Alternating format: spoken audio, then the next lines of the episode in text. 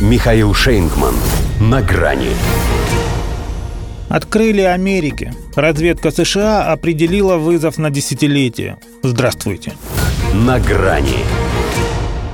Американские спецслужбы доказали, что не зря свой хлеб едят. Хотя и не сказать, что на масло они наработали. Поскольку, чтобы сочинить такой ежегодный доклад о вызовах и угрозах, совсем не обязательно иметь специальную подготовку. Достаточно уши, чтобы слышать не только собственного президента, но и российского, глаза, чтобы видеть, что происходит не только на Украине, но и везде со всеми остановками, и хоть немного мозгов, чтобы все это сопоставить. У них на этот раз почти все сошлось. Причем, похоже, они сами не верят в то, что у них это получилось. Россия, вероятно, не хочет прямого военного конфликта с силами США и НАТО, но есть потенциал, что такое случится – вставляют они в сводный отчет разведсообщества вводное слово, означающее определенную долю скепсиса, потому что сомневаются, видимо, не столько даже в России, сколько в себе. Зря. Глубина их вывода действительно потрясает. Это уровень «Волга впадает в Каспийское море». В смысле, все на поверхности, не ошибешься.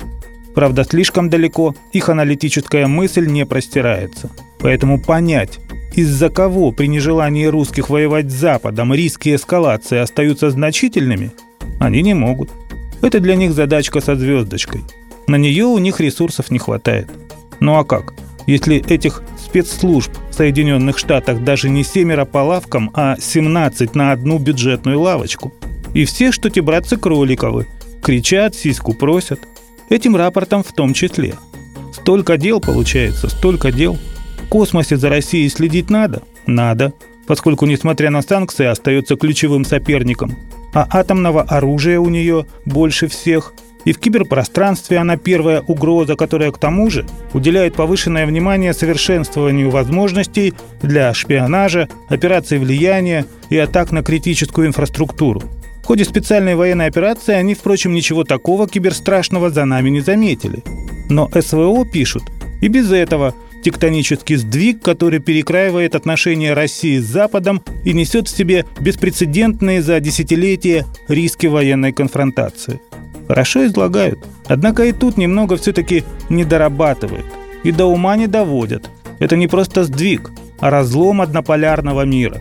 Хотя им признать это значит расписаться в неспособности этот мир, придуманный ими, отстоять. А на это они пойти не могут. Где же они харчеваться станут.